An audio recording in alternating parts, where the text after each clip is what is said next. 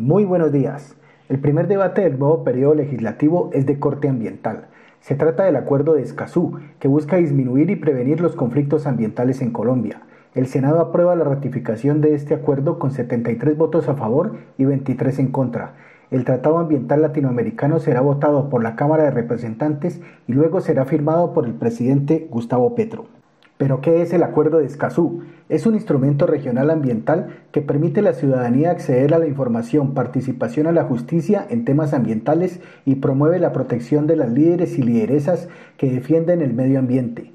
Entró en vigor el 22 de abril al ser ratificado por 12 países en América Latina y el Caribe. Este instrumento nos permite enfrentar los impactos que los proyectos extractivos dejan en nuestro territorio. ¿Y por qué es necesario este acuerdo? En América Latina y el Caribe tenemos problemas asociados al acceso a la información ambiental de manera transparente y no es fácil el acceso a la justicia ambiental. Por lo tanto, el acuerdo permite que defensores ambientales puedan ejercer su labor de manera segura e incidir en decisiones de proyectos que desarrollan en sus territorios. Con este acuerdo se mejora la democracia ambiental.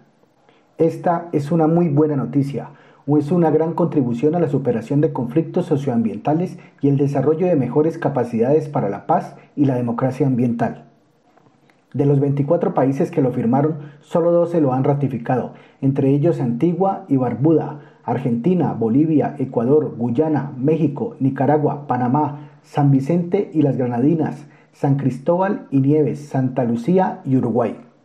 De esta manera Colombia avanza positivamente con el medio ambiente esta es la nota ecoambiental para la red sonora Radio 1040 AM. Recuerden, el cambio climático es una realidad. Soy Jan Alejandro Sandoval. Hasta una próxima emisión.